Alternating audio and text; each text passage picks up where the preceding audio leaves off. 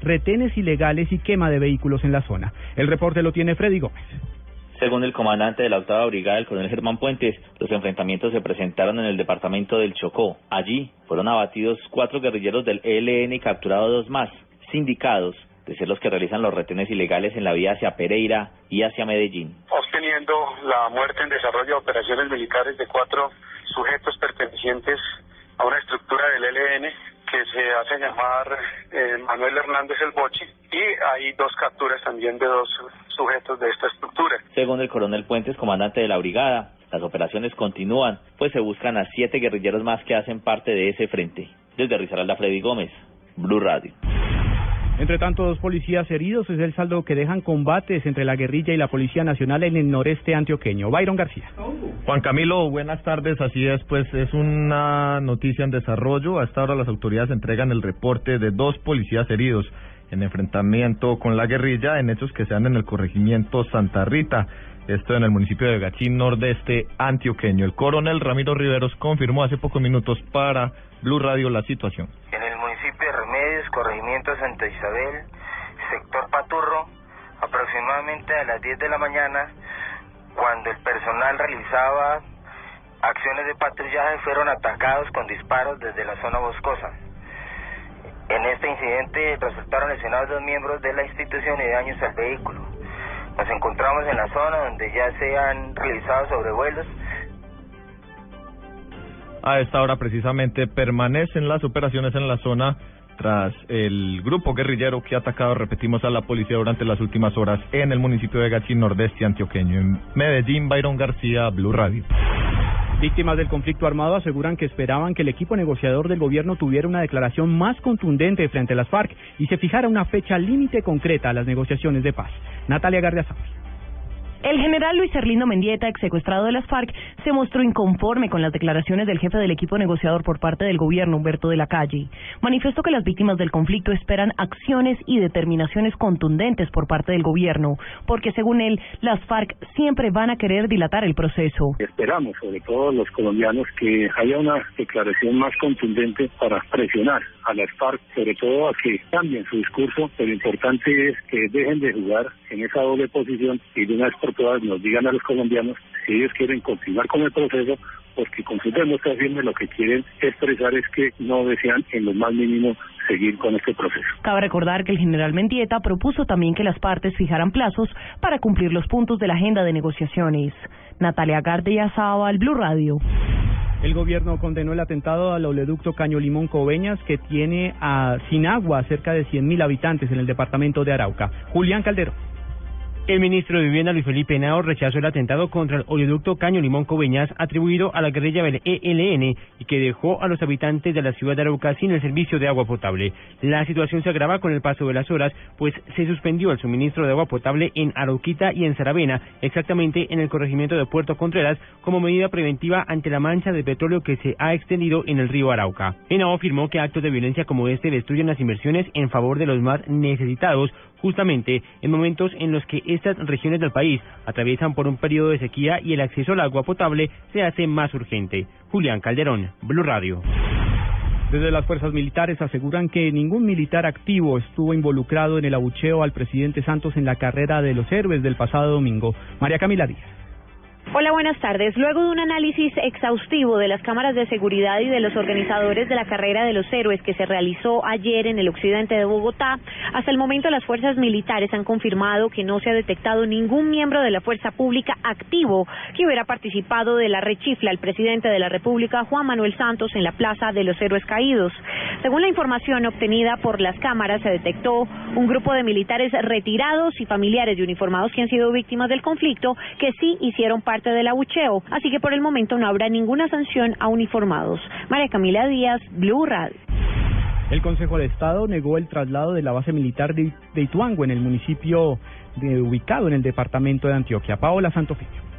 El Consejo de Estado negó la solicitud de trasladar la Brigada Móvil número 18 que se encuentra en la zona urbana del municipio de Ituango, Antioquia, y que fue solicitada por algunos habitantes de la población con el argumento de que su permanencia ponía en peligro la comunidad ante posibles ataques de grupos armados ilegales. El alto tribunal tomó la decisión al negar la protección de los derechos colectivos a la seguridad, argumentando que la instalación de una base militar en una determinada población no puede suponer por sí misma una amenaza o vulneración al derecho de la seguridad seguridad pública. Advierte que lo que ha ocasionado los enfrentamientos entre la guerrilla y el ejército no es la existencia de esta brigada. Paola Santofimio, Blue Radio. Dos de la tarde, 36 minutos. El gobierno nacional puso metas mensuales a los contratistas del túnel de la línea para garantizar que la obra esté lista en noviembre del próximo año. Silvia Patiño. El gobierno nacional fijó 20 metas que mes a mes serán supervisadas para cumplir con este plazo que buscará dejar terminado el túnel de la línea a finales del próximo año. El anuncio lo hizo el vicepresidente Germán Vargas Lleras.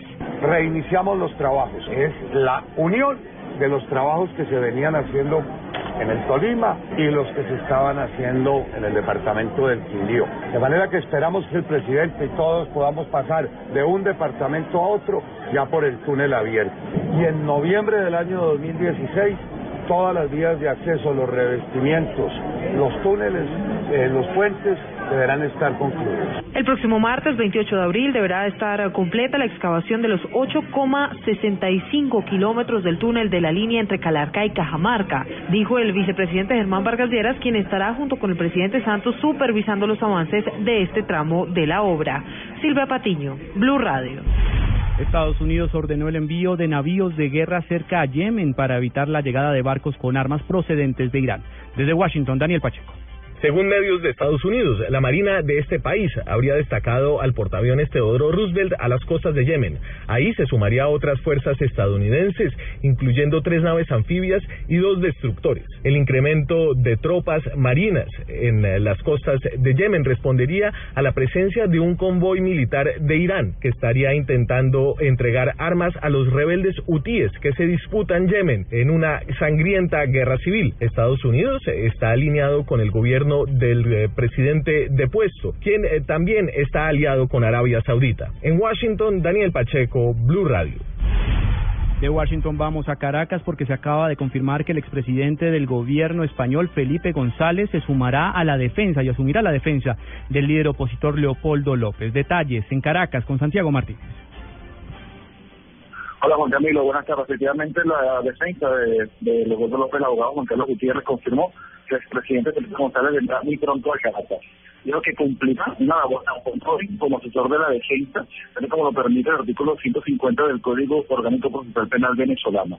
Dijo que quiere comunicar al tribunal que Felipe González iba a venir en condición de consultor técnico. Este es el término legal, consultor técnico. Dijo al abogado que Felipe González no necesita de trabajo, no lo requiere porque no es una relación de servicio ni va a recibir un salario o un sueldo mensual por este caso. Digo que tampoco necesita de porque él no viene como abogado sino como asesor técnico. Además el abogado Leopoldo López, Juan Carlos Gutiérrez, acotó que el proceso de juicio contra Leopoldo López le queda aproximadamente unos meses en primera instancia por lo cual debe estar por terminar. Vamos a contar un lugar.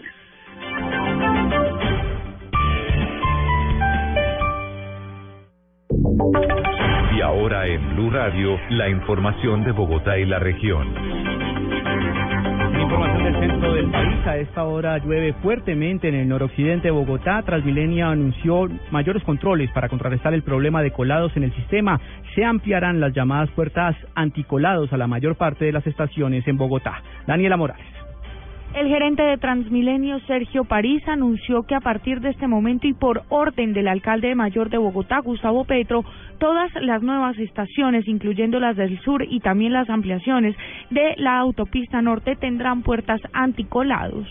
El señor alcalde también de instrucción de que toda estación nueva que se integre al sistema va a venir con puertas anticolados. Las rejas se van a instalar en, en Marley y lo vamos a hacer en Suacha, en la estación de San Mateo y en las estaciones asociadas a la zona de influencia de Transmilenio en el municipio vecino de Suacha. El gerente aseguró que en este momento, por supuesto, no se quiere una Bogotá llena de barreras para que las personas puedan entender que no hay que colarse en el sistema. Sin embargo, aseguró que estas serán instaladas en las estaciones de Soacha porque en este momento son unas de las más críticas. Daniela Morales, Blue Radio. Y conozcamos el reporte de movilidad en Bogotá con Juan Esteban Silva. Hace unos momentos se presentó la colisión entre un vehículo particular contra un poste en la avenida Circunvalar con calle 74, sentido sur-norte, hecho en el que dos personas han resultado lesionadas. También se presenta el choque de un vehículo particular con un taxi en la avenida Ciudad de Cali con calle 11 en cercanías al sector de Ayuelos. A esta hora, las vías más congestionadas en la capital, la calle 116 desde la carrera 50 hasta la carrera 15, sobre la calle 100. También se presenta tráfico lento desde el sector de la Floresta hasta la carrera séptima y la autopista norte presenta alto flujo vehicular desde la calle 200 245 hasta la calle 207. Juan Esteban Silva, Blue Radio. Dos de la tarde, 41 minutos. Ampliación de estas y otras informaciones en blueradio.com. Continúen con Blog Deportivo.